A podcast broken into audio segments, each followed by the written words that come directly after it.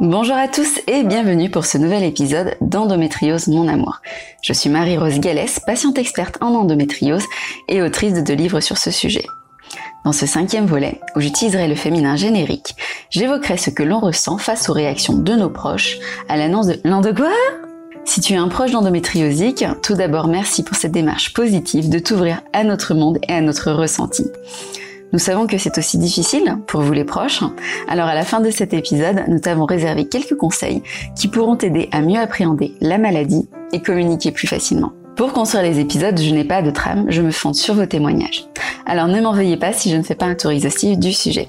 C'est pour rester fidèle aux paroles qui me sont confiées. N'hésitez pas à participer aux appels à témoignages que je fais sur mes comptes sociaux pour que votre voix soit aussi entendue ou encore à me suggérer des sujets qui vous tiennent à cœur. Ce podcast est produit par Meshek Studio en partenariat avec EndoCloset.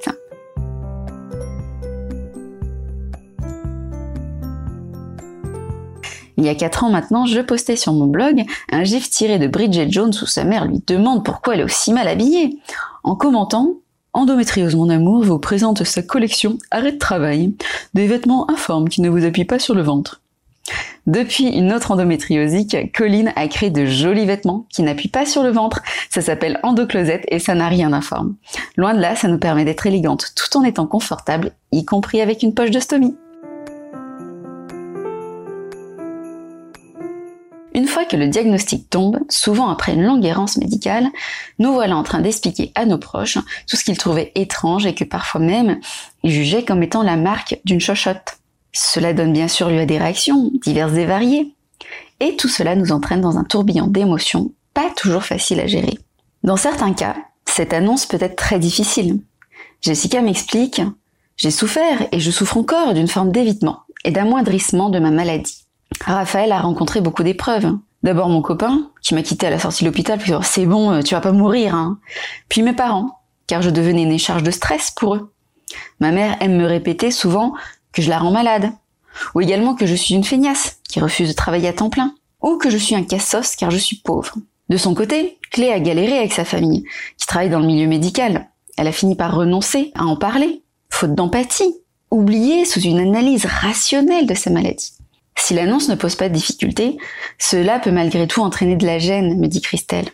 Il est vrai que l'endométriose touche à l'intime, menstruation, sexualité, fertilité, et que ce n'est pas franchement glamour, notamment avec les problèmes digestifs. Quand ce n'est pas de la gêne, ça peut être la peur d'inquiéter, de l'incompréhension, de faire culpabiliser, de ne pas donner petits enfants, me disait Charlotte. Avant de me confier, je me suis rendu compte que les peurs que je projetais sur mes parents étaient les miennes. Heureusement pour nous, les choses changent. Et si je critique le retard de la France sur de nombreux points, dans mon deuxième livre, Endométrio, ce que les autres pays ont à nous apprendre, mes échanges avec des militants étrangers m'ont montré qu'en France, nous avons une population plus avertie que la moyenne. Alors certes, souvent s'ils voient vaguement ce que c'est, ils ont une image bien éloignée de la réalité, mais ils ont tout de même une vague idée. Mallory a dû l'annoncer il y a une décennie, et à cette époque, tout était à expliquer, de A à Z. Tout cela nous fait réagir. Jessica m'expliquait que ses difficultés à l'annonce de la maladie l'avaient emplie de solitude, de colère, de tristesse, de peur de finir seule. De son côté, Marie s'est sentie incomprise et par le regard de certaines personnes faibles, telle une mauviette. Pour Mallory, ce qui est d'autant plus douloureux, c'est que cela vient s'ajouter à des années d'errance médicale. Tout cela n'est pas sans incidence sur notre confiance en nous, comme le souligne Meg. Il y a des effets psychiques, mais aussi parfois physiques, quand la famille est dans le déni.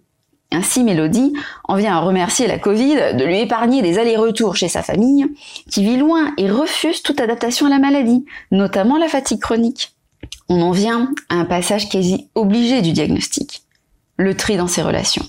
Dorine a ainsi évincé les personnes qui ne la prenaient pas au sérieux pour son bien. Cette phase n'est pas toujours bien vécue. Personnellement, j'ai préféré voir le verre à moitié plein et saisir cette occasion pour cesser des relations qui finalement étaient à sens unique. Car soyons lucides, considérant qu'une relation est un échange, les relations à sens unique sont des créatures mythiques qui ne vivent pas dans le monde réel.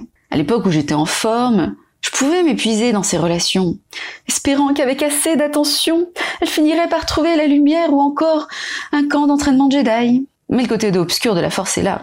Avec la maladie, mon énergie n'était plus que comptée, et je n'avais pas le loisir de choisir où la dépenser. Il fallait que je sorte de mon lit, où j'étais depuis plusieurs mois. C'est là que mon énergie devait être dépensée. Au milieu de tout cela, on renonce parfois à le dire. Certains voient un culte aux médecins, donc ils auraient du mal à voir la réalité du côté des femmes atteintes. Ils mettraient ma parole en doute. Conclut Jessica. Il est important pour vous de vous préserver, de préserver votre énergie. Alors suivez votre instinct. Si vous sentez que vous allez vous battre contre un moulin avant l'annonçant, eh bien, préservez-vous. Mallory, quant à elle, a préféré renoncer pour ne pas être déçue. Au contraire, Edwidge n'y renoncera pas. Non, je devais le dire. Charlotte a transcendé la question. En parlant librement, elle ne considère plus cela comme une annonce. Souvent, vous me confiez que vous avez renoncé à l'annoncer à votre copain, de peur qu'il le prenne mal. Et je note aussi que dans la suite de votre témoignage, vous précisez que c'était votre copain de l'époque. Et que maintenant vous êtes avec quelqu'un de compréhensif. Et je pense que tout est dit. Un sentiment confirmé par le témoignage de Jade. Mon ex-copain, lui, il s'en foutait. Si j'avais mal pendant les examens médicaux? Si les médecins remettaient en cause ma parole? C'est parce que je ne voulais pas entendre que j'avais tort. Aussi la douleur pendant les rapports, ce n'était pas son souci, du moment que je me laisse faire. Alors, j'ai pour habitude de me limiter autant que possible à vos témoignages, à ne pas mélanger tout cela avec mon avis personnel. Toutefois, je vais faire un écart pour rappeler quelques petites choses essentielles. Les femmes ne sont pas des trous à fourrer comme on fourre un beignet. Pardon pour l'image, hein, mais nous sommes des êtres humains, avec une volonté, des désirs, des émotions. Respecter cela, nous respecter, ce n'est pas optionnel. Anso me disait que cette mauvaise expérience l'a conduite à nier la maladie pendant un an. Silence radio. Alors, quand elle a commencé à s'attacher à quelqu'un, elle a voulu tout stopper. Heureusement, cet homme-là était différent. Il a insisté pour continuer leur relation. Et aujourd'hui, ils ont deux enfants et s'apprêtent à se marier. J'ai compris que le problème n'était pas moi, ou la maladie, mais bien mon ex de l'époque. Je me suis sentie aimée pour moi, et vraiment soutenue. Car heureusement, toutes les expériences ne sont pas négatives. On trouve aussi du soutien et le précieux sentiment d'être comprise. Quand on est malade chronique, il y a des périodes de découragement, car être malade professionnel, comme je dis souvent, c'est un métier à temps plein. 365 jours sur 365, loin de fuir. Des proches posent des questions, s'intéressent au quotidien avec la maladie, écoutent notre vécu, nous encouragent à en parler. Je me suis sentie apaisée de pouvoir partager mon fardeau, même si j'essaye de ne plus voir l'endométriose comme telle. Je me suis sentie plus libre par la suite. Je savais que désormais, il pourrait entendre que je ne suis pas bien. Agathe peut compter sur le soutien infaillible de son compagnon depuis l'annonce du diagnostic. Ils calculent ensemble les périodes de règles pour organiser leur activité. Grâce à lui, je me sens plus légitime dans mes limites, plus entendue et respectée. Maëlle nous raconte une très jolie histoire. J'ai réussi à faire de la randonnée en montagne malgré la douleur. Je me suis arrêtée un peu avant la fin. Un inconnu a fait remarquer à mon frère que j'aurais pu aller au bout, mon frère m'a défendu et assuré à la personne qu'il était fier de moi et que j'avais fait énormément. Parfois l'expérience est mitigée. Pour Lucie, l'annonce s'est bien passée. Parce que j'étais soulagée d'enfin poser des mots sur toutes mes souffrances. Mais j'ai vu à quel point mes proches avaient du mal à gérer. Concernant Jane, les hommes de sa famille n'étaient pas très à l'aise avec le sujet. Mais ils étaient bienveillants. Et c'est là l'essentiel. Très chers proches, si vous avez tenu jusque-là, félicitations. Ce n'est pas toujours facile d'écouter ces témoignages, même lorsque l'on trouve un soulagement dans le fait de savoir que nous ne sommes pas seuls. Alors j'imagine que vu de l'extérieur, ça ne doit pas être simple. Je terminerai donc sur une partie plus joyeuse, des petites astuces pour vous faciliter le quotidien. Premier conseil, s'organiser au préalable pour que l'on puisse participer malgré nos éventuelles difficultés. Cet été, quelques heures avant de partir en vacances, un collègue me dit « Oh, mais non, tu vas à l'expo sur pays, mais il faut y aller directement !» Et il était là à, me faire la présentation comme s'il était payé par l'office du tourisme. Mais ce qu'il comprenait pas, c'est que moi, je ne pensais qu'à une chose. Est-ce qu'il y a des toilettes à Pompéi? Est-ce qu'il y a des toilettes à Pompéi? Est-ce qu'il y a des toilettes à Pompéi? Bah oui, pour moi, c'était pas une simple sortie. Il aurait fallu euh, penser à toutes ces choses avant d'y aller pour être sûr que ça se passe bien. Deuxième conseil, toute idée est la bienvenue. Mais souvenez-vous, que dire Hé, hey, t'as essayé ça Peut-être que ça t'aiderait. Ce n'est pas la même chose que Bah t'as qu'à faire ça Regarde dans l'article, ils disent que ça marche. Car il n'y a pas de traitement miracle. Et ces articles sont souvent des publi-reportages qui nous vendent du rêve, tout simplement. Troisième conseil, ne comparez pas les douleurs des endométrioses. Nous sommes ravis d'apprendre que votre cousine n'a mal que pendant ses règles et qu'avec une pilule, elle continue sa vie comme si de rien n'était. Mais peut-être que notre cas à nous est plus compliqué, peut-être que nous, en plus, on a des douleurs neuropathiques, peut-être qu'en plus, on a des difficultés à marcher. Bref, il n'y a pas lieu de nous comparer, chaque cas est différent, et ce n'est pas un concours. Quatrième conseil, merci de ne pas minimiser les douleurs et les ressentis.